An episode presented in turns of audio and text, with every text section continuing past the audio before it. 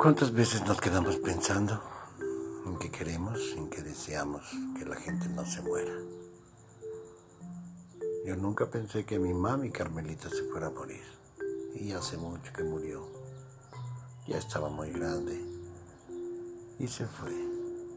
Me dolió muchísimo ver que no estaba ya. Pero después la gente se sigue yendo. Se han ido amigos, se han ido familiares muy cercano. Se fue mi papá. Me dolió muchísimo. Hace poco mi tía Amparito, una tía que era como mi mamá. Porque yo, gracias a Dios, he tenido muchas mamás. Mi mamá, mi abuela, mi tía Rosy, mi tía Amparito.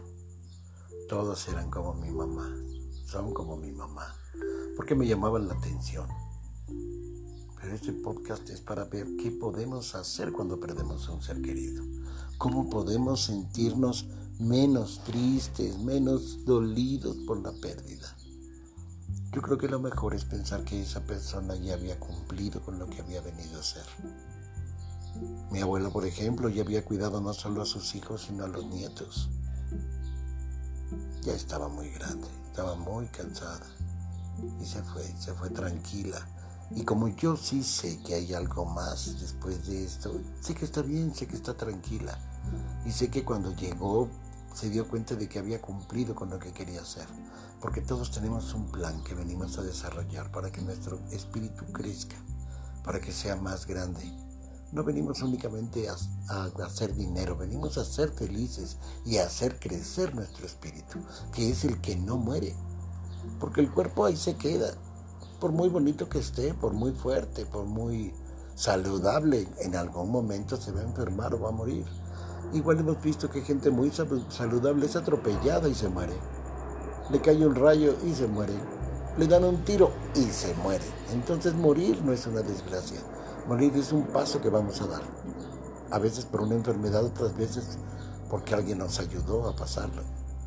Pero ya no estamos. Y cuando ya no estemos, ¿qué vamos a hacer? Si somos nosotros los que nos vamos, yo no creo que haya problema porque estaremos tan ocupados viendo que es verdad, si hay un Dios que es verdad, que todos están aquí esperando que es verdad. ¿Cuántas verdades vamos a saber? Pero los que nos quedamos, los que seguimos con esta duda, los que nuestra fe no es tan grande, y todas esas personas que dicen tener una fe muy grande y en ese momento dudan, dudar es tan humano y es más, dudar es más humano que tener fe. Pero entonces busquemos la forma de tener fe para que este paso no sea tan, tan doloroso. Si algo hace falta, si algo necesitan, comuníquense conmigo. Soy Francisco Neri. 55 42 42 03 28. Gracias.